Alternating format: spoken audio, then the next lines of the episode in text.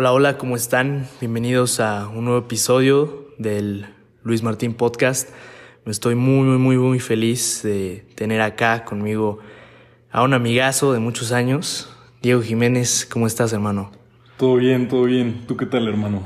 Todo bien, todo bien. Muy, muy feliz de que estés por acá en un episodio, pues, que tiene un título muy, pues, no sé si puede impactar, ¿no? Terrorismo mental. Está pesado. Está pesadísimo. Pero bueno, creo, que estaría bueno que empezaras diciendo eh, algunos datos tuyos, nos los compartieras. Sí, claro. Este, bueno, pues soy, soy Diego, conozco a Luis Martín de muchos años ya. Este, yo soy un estudiante de finanzas en el ITAM y de sociología en la UNAM. Este, también quiero mencionar, si, si es prudente en este momento, que todas las opiniones que se den en este podcast pues son a título personal, nada a nombre de las instituciones a las que pertenezco. Perfecto, perfecto. Bueno, y, creo que yo igual podría decir lo mismo. Pero bueno, se te escuchó asustado, ¿eh? Pues mira, yo voy a decir más bien cauteloso. Cauteloso. No quiero, embarrarme en cosas que no. Claro, claro. Perfecto, hermano. Pues eh, dando un poco de contexto a lo que refiere el podcast Terrorismo Mental, eh, vamos a hablar de algo muy sensible, algo que, que bien mencionábamos ayer, una plática que teníamos que debe ser con mucho respeto. Em, un tema profundísimo, el suicidio. Y quiero decir que vamos a abarcar el tema eh, mencionando los factores que pueden afectar a una persona a llevar eh, a cabo una decisión como esta. O, y también en una, en una segunda parte del podcast de poder este, abarcar las soluciones que podemos hacer para que, para que esto se prevenga. Claro. Ok, entonces vamos a empezar con una pregunta. Diego, tú en tu situación como estudiante, ¿alguna vez has sentido algún tipo de presión psicológica?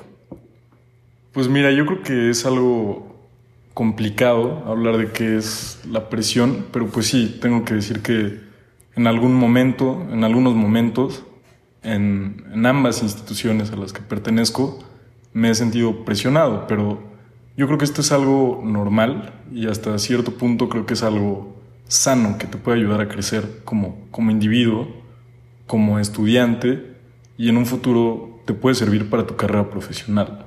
Yo creo que la presión no tiene algo inherentemente negativo. Yo creo que la presión es simplemente un factor que sí, como mencionábamos ayer, pues es complicado, ¿no? Lidiar con la presión te puede ayudar, pero no lidiar o dejarte llevar puede llevarte a, extremos indeseables, ¿no? Para cualquier compañero, para cualquier, para cualquier persona. Claro, claro, y, y como lo dices, creo que converge en esta presión en distintas áreas, ¿no? Como lo es la, lo platicamos ayer, la económica, la social. Eh, y bueno, creo que ambas y más tipos que pueden existir convergen en, en, esta presión que sí te puede impulsar, si bien lo, lo decides o, lo vas manejando, pero creo que desafortunadamente sí, en algunas ocasiones, como lo, lo dices, no lo, te lleva a cosas, ¿no?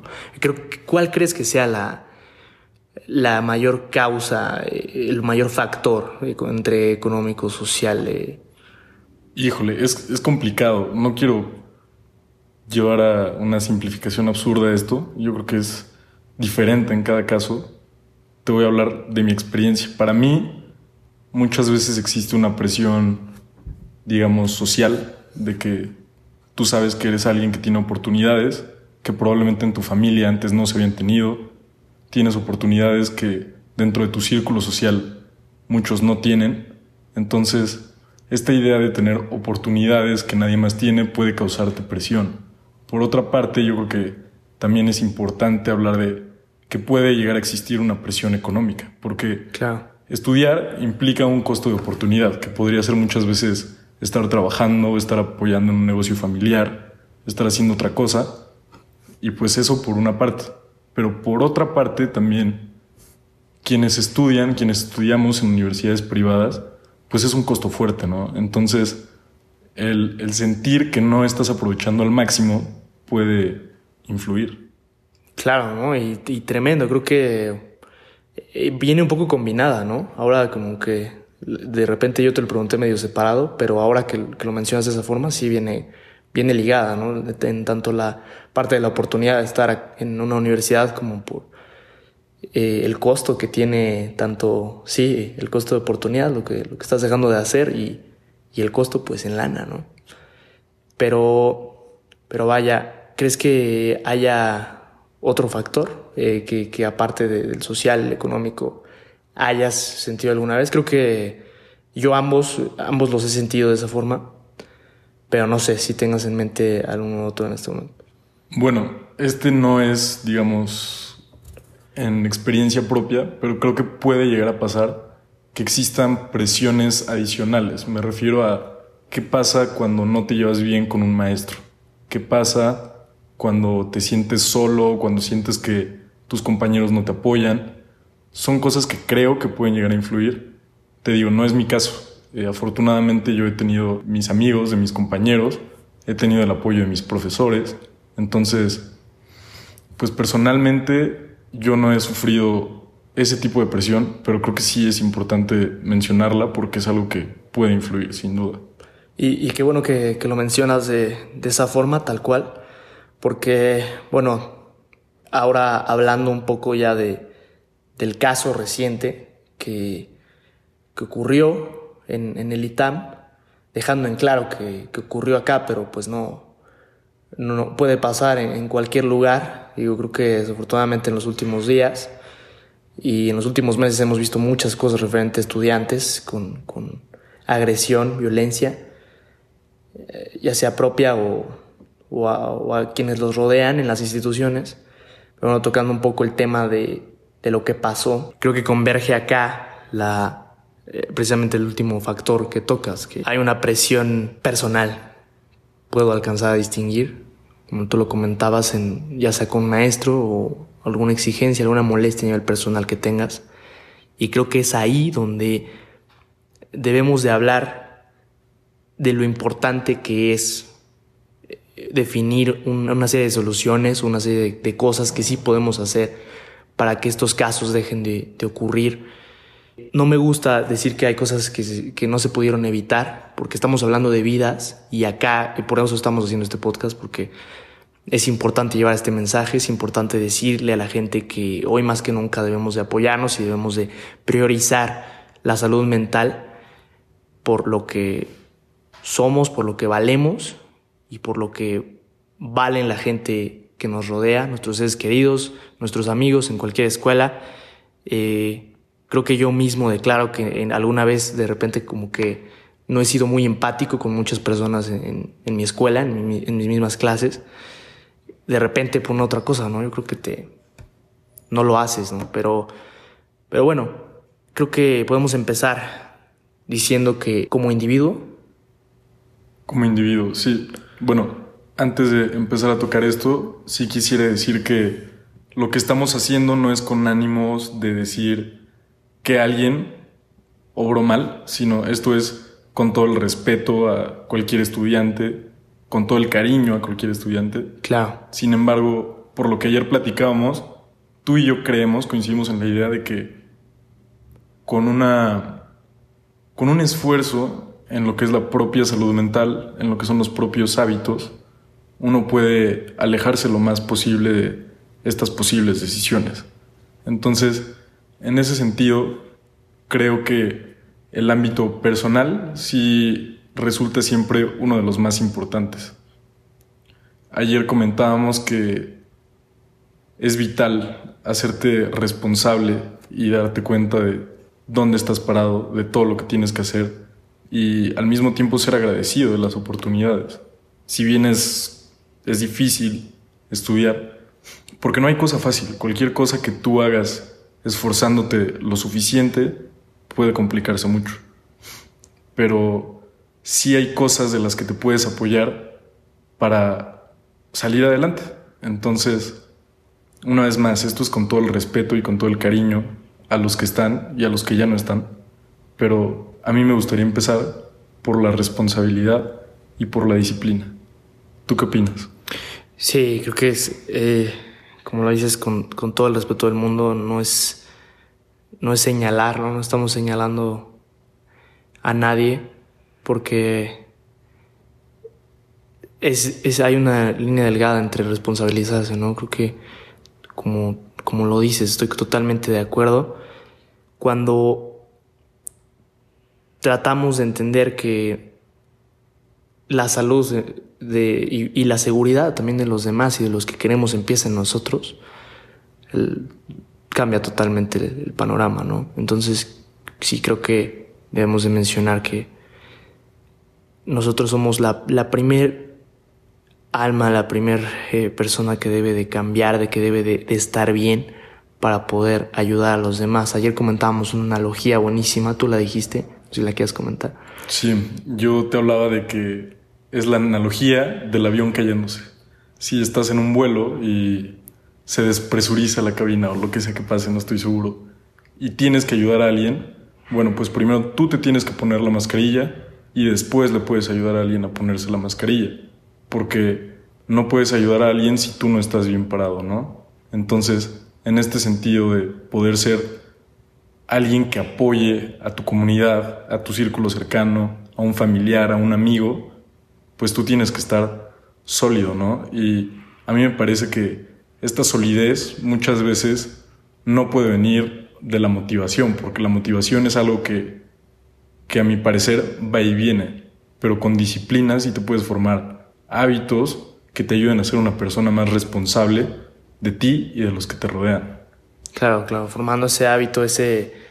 Eh, yo creo que vienen desde las acciones más sencillas, ¿no? Como preguntarle a un amigo cómo está, preguntarle eh, si necesita algo. Creo que de repente a veces nada más necesitamos ese empujón, sentir que alguien está ahí y a veces ni siquiera decir cosas, ¿no? Y aconsejar y creer que vamos a solucionar la vida de los demás eh, con, con nuestras palabras o pensamientos. Creo que el simple hecho de saber escuchar a la gente puede cambiar algo y sí son esos detalles los que hacen la diferencia en la vida de una persona.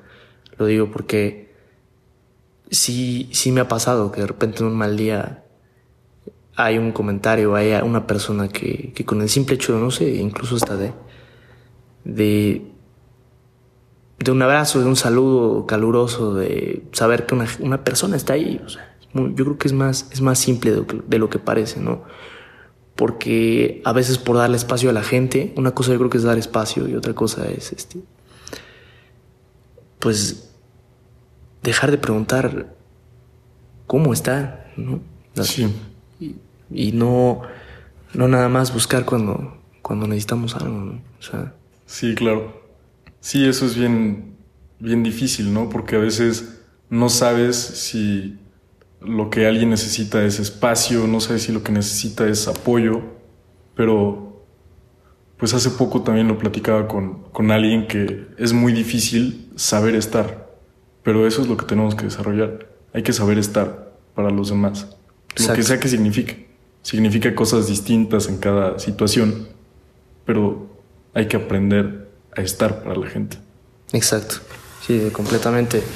Y, bueno, moviéndonos un poco al, tema eh, más de como institución, no sé, como maestros, creo que bueno, hace, poco veía eh, en Twitter como los comentarios de repente, diversas opiniones, ¿no? De, de, lo que sí debe hacer de repente un maestro, de lo que no debe, no debe de hacer. Creo que por eso igual se llama terrorismo mental. Creo que en muchas instituciones yo lo he vivido, he estado en, en alguna vez en, en alguna clase que, que pueda pues de repente se confunde un profesor. Esto, por supuesto, es con todo todo el afán de que de dar recomendación, ¿no? No me estoy quejando.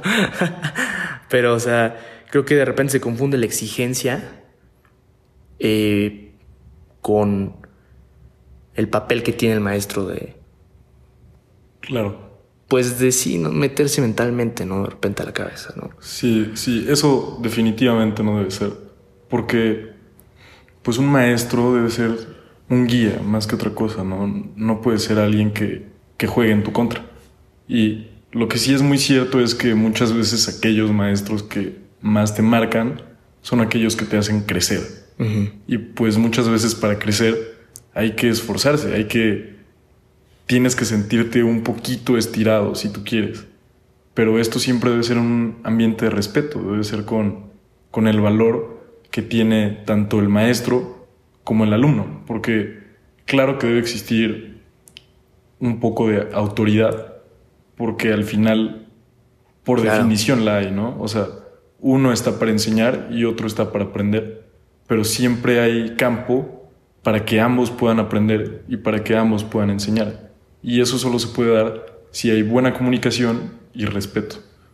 En ese sentido, te comento que yo no he tenido experiencias negativas de ningún tipo, pero he escuchado y, y no, no hablo a nombre ni del ITAM ni de la UNAM, hablo a nombre de amigos de otras universidades en otros países incluso. Eso pasa en muchos lugares y es algo que es, es como un poco contagioso. Yo creo que si un maestro se, se vanagloria de hacer sentir mal a sus alumnos y a otros les parece chistoso y tú como alumno tampoco alzas la voz, puedes agravar el problema, puede terminar siendo algo institucional, como tú mencionas. Claro, sí, y, qué, complicado, ¿no? De repente, ojalá que nos escuchen profesores, porque es un, es un, es un debate buenísimo. Creo que no, bueno, si yo diera clases diría, qué complicado de repente poder sí exigirte, pero cómo te trato, ¿no? Y se vale, ¿no? Se vale pensarlo Pero bueno, al final creo que hay, hay personas que, como te dicen, te como dices tú, te marcan y sí se meten al papel de, de exigirte en lo académico, en papel, de retarte en papel y de hacer que te sientas con un, con, con un objetivo adelante, ¿no? que los veas como, oye, creo que, o sea, acá voy a aprender muchísimo, sí se ve que está cañón, pero, pero creo que hay maestros que tienen ese don de repente, ¿no? Para poder meterte, meterse en tu cabeza exigiendo que pases al siguiente nivel, ¿no? Y, al final, de repente, el que más te exige termina siendo tu super cuate, ¿no? Eh, pero bueno, ya ya habrá tiempo de repente para las opiniones que nos lleguen. Sí, claro. Va a estar interesante a ver, a ver qué opinan. Sí. Va a estar interesante. Yo sí quiero que todos aquellos que nos escuchen nos den una opinión sincera. Claro. Ellos qué opinan, hasta dónde, hasta dónde llega el papel del maestro. Es una buena pregunta. Sí, hasta dónde llega el papel, sí. Pero bueno, quiero aprovechar para mencionar que a mí me parece que el rector del ITAM respondió de una buena manera, porque sí se tomaron medidas. No sé qué tan entrado estés, pero hubo una, un paro activo en el ITAM. Se exigieron muchas cosas. Este, como siempre, pues con tantas exigencias no es fácil, digamos, que atender a todos, no es fácil solucionar todo de, de un solo paso, pero se avanzó. Creo que, creo que las instituciones cambian porque tanto los maestros cambian como los alumnos cambian y lo que era una institución hace 50 años no lo es más hoy. Y aunque debes como institución mantenerte fuerte con tus valores, creo que es sano estar abierto a escuchar. Y creo que eso lo hizo bien el ITAM.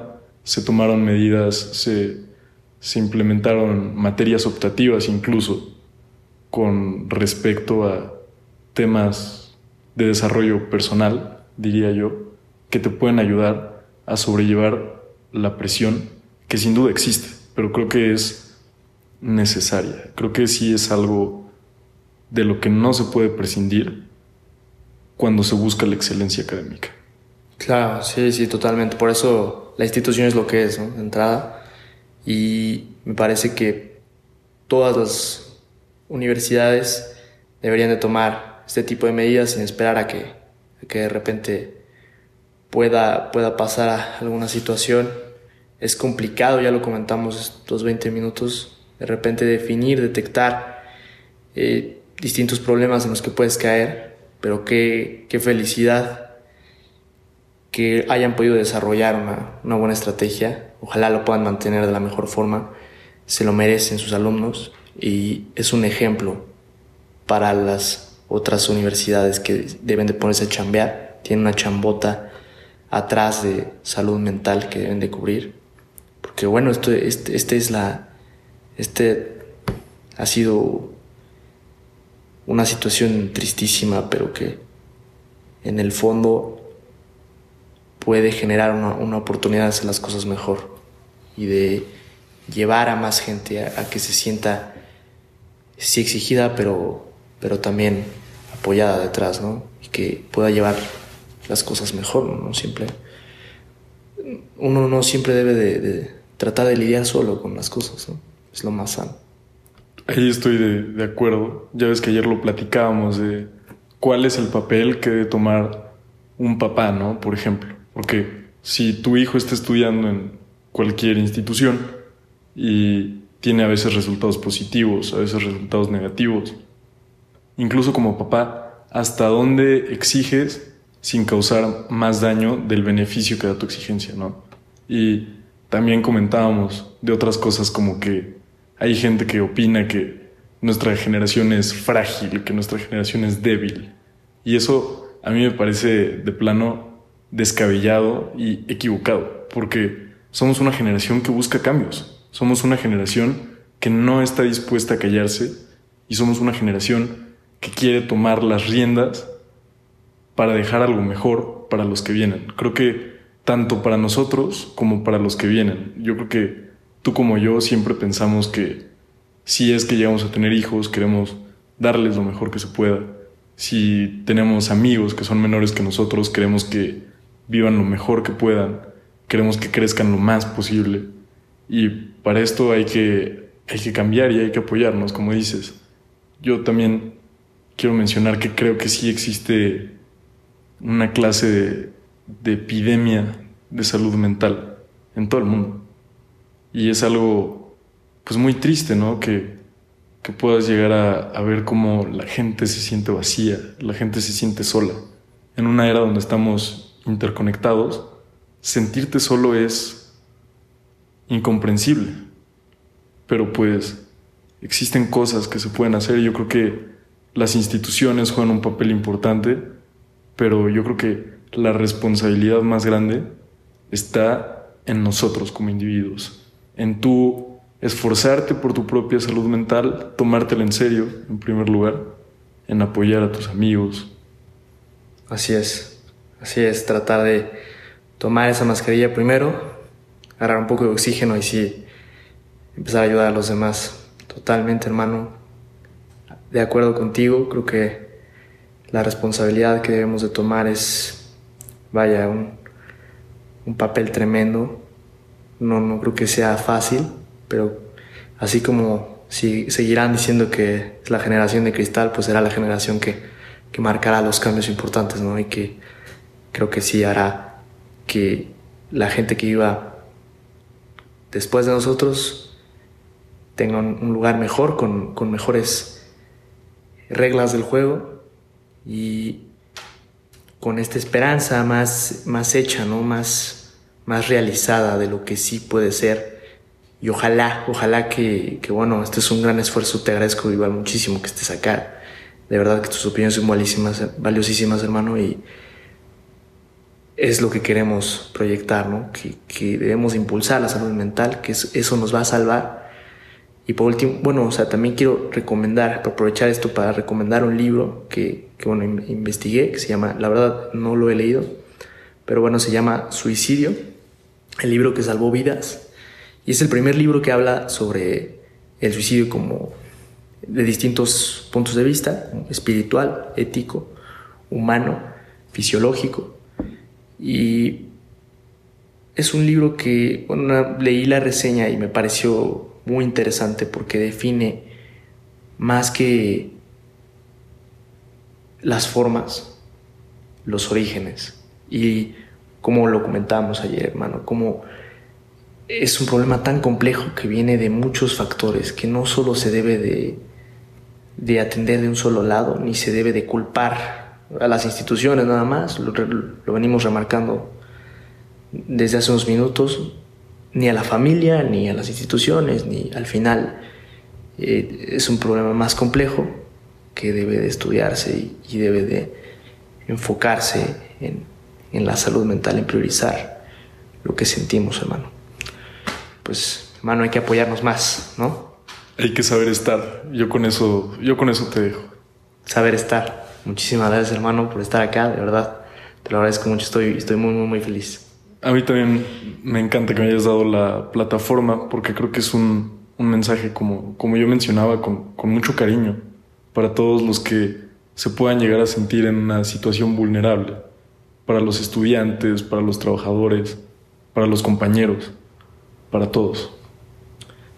Sí, hermano, pues ojalá que, que se entienda y que nos podamos apoyar más. Saber estar. Saber estar. Gracias. Gracias, hermano.